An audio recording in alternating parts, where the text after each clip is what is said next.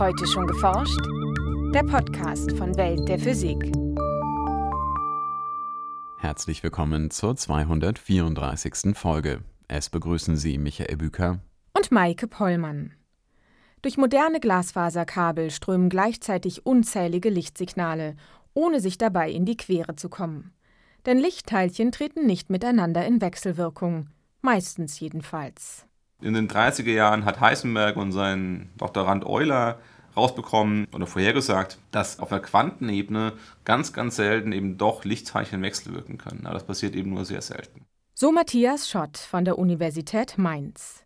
In unserem heutigen Schwerpunkt erklärt der Teilchenphysiker, unter welchen Bedingungen zwei Lichtteilchen miteinander in Wechselwirkung treten und wie man dieses extrem seltene Ereignis beobachten kann.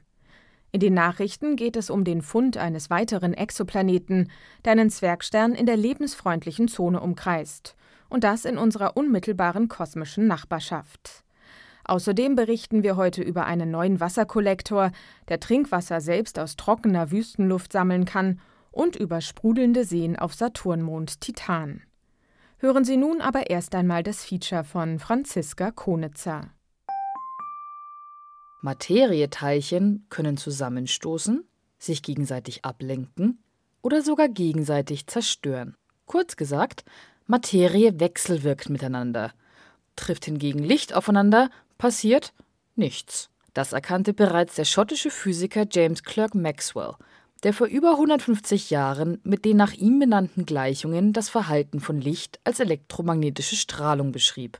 Was passiert, wenn zwei Lichtstrahlen aufeinandertreffen, lässt sich mit einem ruhigen See veranschaulichen, in den man einen Stein wirft.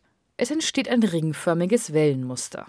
Jetzt können wir uns vorstellen, wir schmeißen einen Stein rein ein bisschen weiter weg. Es kommt wieder ein Wellenmuster. Und wenn die beiden Wellen sich treffen, dann nennen wir das Interferenz und interferieren. Aber das Interessante dabei ist, normalerweise gehen die Wellen einfach durcheinander durch, ohne miteinander wechselzuwirken. Also es entstehen keine neuen Wellen dadurch. Und genau das gleiche passiert auch bei Licht.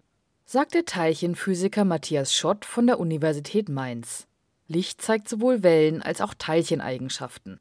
Auch wenn zwei Lichtteilchen oder Photonen aufeinandertreffen, passiert nichts. In der Teilchenphysik würde mir auch sagen, ähm, Photonen wechselwirken nicht miteinander. Also zumindest nicht in erster Ordnung. Das heißt, wenn wir uns ganz grob angucken, dann ist das Bild genau das gleiche. Photonen würden durcheinander durchfliegen. Warum Lichtteilchen nicht miteinander wechselwirken, lässt sich mit der elektrischen Ladung von Teilchen erklären. In der Teilchenphysik gehen wir davon aus, dass Photonen ausgesandt werden von Teilchen, die geladen sind. Das heißt, sobald sie ein geladenes Teilchen haben und noch ein geladenes Teilchen, dann wechselwirken die beiden durch das Aussenden von diesen Lichtteilchen, von, von Photonen eben. Das heißt, im Prinzip, nach unserer Theorie, können nur geladene Teilchen Photonen aussenden. Und da Photonen selbst nicht geladen sind, können Photonen keine weiteren Photonen aussenden. Gemäß den Gesetzen der klassischen Physik ist eine Wechselwirkung zwischen Lichtteilchen somit unmöglich. In der Welt der Quantenphysik ist jedoch alles ein bisschen anders, auch das Verhalten von Licht. Das erkannten vor über 70 Jahren bereits Werner Heisenberg und sein Doktorand Hans-Heinrich Euler. Die beiden arbeiteten an den Grundlagen der sogenannten Quantenelektrodynamik. Sie wendeten die Gesetze der Quantenphysik auf die Maxwell'schen Gleichungen für elektromagnetische Strahlung an, um zu beschreiben, wie sich Licht im Vakuum ausbreitet. Und was da rauskommt, ist, dass Photonen sich ganz kurzfristig im Vakuum, also im luftleeren Raum, aufspalten können in zwei Teilchen. Einmal das Elektron und sein Antiteilchen, das Positron. Und das passiert ständig auch, das wissen wir aus vielen Versuchen. Das heißt, eigentlich, wenn Sie ein Photon haben, passiert ständig eine kurzzeitige Aufspaltung in Elektron oder in Positron. Auf der Quantenebene wird aus dem Licht also Materie, die sich selbst wiederum sofort in Licht zurückverwandelt. Und diese Materie kann prinzipiell miteinander wechselwirken und somit die Wechselwirkung von Licht mit Licht indirekt eben doch ermöglichen. Das heißt, was eigentlich passiert ist, wir haben ein Photon, das von links kommt, ein Photon, das von rechts kommt. Beide spalten sich auf in jeweils ein Elektron und ein Positron. Und in diesem, in diesem ganz kleinen Zeitfenster und ganz kleinen Raumfenster vernichten sich diese beiden Elektronen und Positronen von beiden Seiten wieder und ergeben zwei neue Lichtteilchen. Allerdings handelt es sich dabei um ein extrem unwahrscheinliches Ereignis. Um überhaupt diesen Effekt sehen zu können, müssen sie sehr, sehr viele Lichtteilchen kollidieren lassen und hoffen, dass irgendwann mal zwei neue Lichtteilchen entstehen, die in eine andere Richtung weiterfliegen. Matthias Schott und seine Kollegen führen dazu Experimente am Atlasdetektor des Teilchenbeschleunigers LHC am Forschungszentrum CERN durch. Dort werden nicht Licht, sondern Materieteilchen beschleunigt, entweder Protonen oder geladene Bleiatome. Diese Teilchen werden auf extrem hohe Geschwindigkeiten beschleunigt und ermöglichen es den Wissenschaftlern, auch Licht zu erforschen. Das Schöne ist an relativistischen geladenen Teilchen, dass sie immer umgeben sind von einem elektromagnetischen Feld. Und das kann man theoretisch beschreiben durch Photonen. Das heißt, eigentlich können wir interpretieren, dass wenn dann ähm, Bleiion von links kommt und Bleiion von rechts kommt, die begleitet werden von einer sehr, sehr hohen Anzahl von Photonen. Das ist im Prinzip der Ausgangspunkt von unserem Experiment, was wir gemacht haben. Normalerweise wollen die Forscher am LHC die Bleiionen kollidieren lassen, anders die Physiker des Experiments. Das heißt, in unserem Experiment suchen wir explizit nach Ereignissen, in denen zwei Bleionen aneinander vorbeifliegen und sehr knapp aneinander vorbeifliegen und die Photonen, die sie begleiten, miteinander wechselwirken können. Wechselwirken tatsächlich einmal zwei Photone miteinander, würde der Atlas-Detektor außer den zwei neu entstandenen Lichtteilchen, die nach der Kollision in eine andere Richtung fliegen, nichts registrieren. Tatsächlich gelang es Matthias Schott und seinen Kollegen, dieses charakteristische Signal in den Daten des Detektors aufzuspüren, und zwar insgesamt 13 Mal in über 4 Billionen Ereignissen. Jedoch muss man sagen, wir haben das, wir nennen das mit Wahrscheinlichkeit von 4,4 Sigma entdeckt. Das ist sehr wahrscheinlich, aber in der Zeichenphysik verlangt man normalerweise 5 Sigma. Das heißt, es ist etwa 1 zu einer Million, dass es zufälligerweise gerade diese Signatur von diesen 13 Ereignissen gegeben hat. Um den Zufall endgültig ausschließen zu können, wollen die Wissenschaftler weitere Ereignisse sammeln, sobald am LHC 2018 wieder Bleiionen beschleunigt werden. Doch Matthias Schott ist sich jetzt schon ziemlich sicher, mit den Messungen die Vorhersage von Heisenberg und Euler nach über 70 Jahren bestätigt zu haben – und dass, wenn Licht aufeinander trifft, eben doch nicht immer nur nichts passiert. Nachrichten Die Suche nach außerirdischem Leben könnte schon bald in eine neue, entscheidende Phase treten.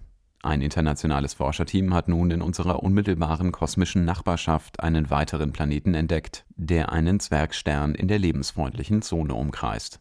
Der Planet mit der Katalogbezeichnung LHS 1140b ist 1,4 mal so groß wie die Erde und besitzt die siebenfache Erdmasse.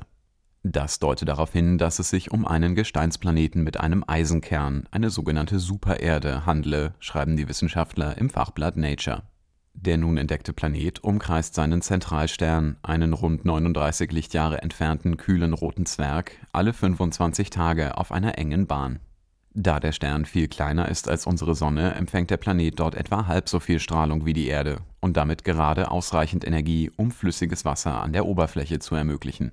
Die Astronomen konnten den neuen Zwergplaneten aufspüren, weil er von der Erde aus gesehen regelmäßig vor seinem Zentralgestirn vorüberzieht und dadurch kleine periodische Abschwächungen der Sternhelligkeit verursacht, die den Planeten verraten Erst im vergangenen Jahr hatten Forscher gleich mehrere etwa erdgroße Planeten in der lebensfreundlichen Zone um den ebenfalls 39 Lichtjahre entfernten Zwergstern TRAPPIST 1 entdeckt.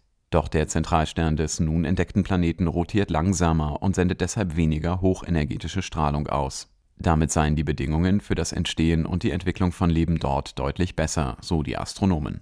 Mit dem James Webb Space Telescope, das bereits im kommenden Jahr als Nachfolger des Weltraumteleskops Hubble starten soll, könnte ein Blick in die Atmosphäre dieses nahen Planeten möglich werden und damit auch der Nachweis biologischer Aktivität. Aktuelle Schätzungen gehen davon aus, dass die Erdatmosphäre etwa 13.000 Kubikkilometer Wasser enthält und sich nur zwei Prozent davon in Wolken und Nebel konzentrieren. Daher ist Luftfeuchte eine signifikante Trinkwasserquelle, die im Prinzip überall angezapft werden kann. Zu diesem Zweck entwickelten Wissenschaftler nun einen extrem porösen Werkstoff, der selbst in heißen und trockenen Regionen Trinkwasser aus der Luft sammeln kann. Das poröse Material besteht aus einem sogenannten metallorganischen Gerüst. Solche Strukturen weisen pro Gramm eine Oberfläche von bis zu 7000 Quadratmetern auf. Die Forscher entwickelten nun eine spezielle wasserabsorbierende metallorganische Substanz, mit der sie die Innenwände eines porösen Kupferschaums beschichteten. Sobald Luft durch das Material weht, wird Wasser in nanometerkleinen Poren eingefangen und konzentriert.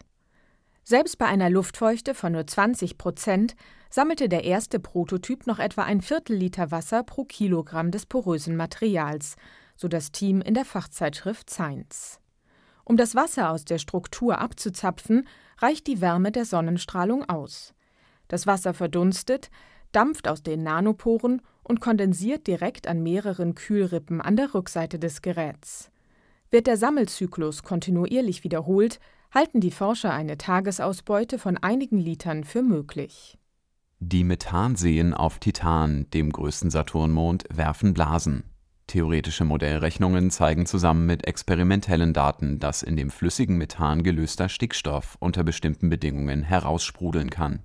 Die so entstehenden Teppiche von zentimetergroßen Blasen sehen auf Radarbildern wie kurzlebige helle Inseln aus, so die Wissenschaftler im Fachblatt Nature Astronomy.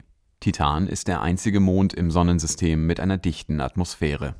Seine hauptsächlich aus Stickstoff und Methan bestehende Gashülle ermöglicht einen Flüssigkeitskreislauf auf der Basis von Methan. Es gibt dort Niederschläge von flüssigem Methan und in den polaren Regionen sogar große Methanseen. Diese Seen zeigen sich als dunkle Flächen auf den Radaraufnahmen der Raumsonde Cassini, weil die glatte Oberfläche keine Radarstrahlen zur Antenne der Sonde zurückwirft Rätselhaft waren für Forscher bislang einzelne helle Flächen, die insbesondere im nördlichen See namens Ligeia Mare kurzzeitig auftauchten und wieder verschwanden. Ein Team aus Wissenschaftlern zeigt nun, dass Blasen aus Stickstoff die wahrscheinlichste Erklärung für diese Erscheinung sind. So wie auf der Erde Kohlendioxid im Ozeanwasser gelöst ist, nimmt das flüssige Methan auf Titan Stickstoff auf. Dieses Gemisch kann unter bestimmten Bedingungen instabil werden, wie theoretische Modelle zeigen den Berechnungen der Forscher zufolge spielt Ethan eine wichtige Rolle für das Gleichgewicht des Stickstoffs in den Methanseen. Ethan bildet sich durch photochemische Prozesse in der Atmosphäre von Titan und wird so zum Bestandteil seines Flüssigkeitskreislaufs. Wenn durch Niederschläge verursachte lokale Strömungen unterschiedlich stark ethanhaltige Schichten der Methanseen durcheinanderwirbeln, kann es zu einer Entmischung des Stickstoffs kommen, der dann in zentimetergroßen Blasen an die Oberfläche sprudelt. Das war's für heute. Die nächste Folge hören Sie am 4. Mai. Welt der Physik wird Ihnen präsentiert vom Bundesministerium für Bildung und Forschung und der Deutschen Physikalischen Gesellschaft.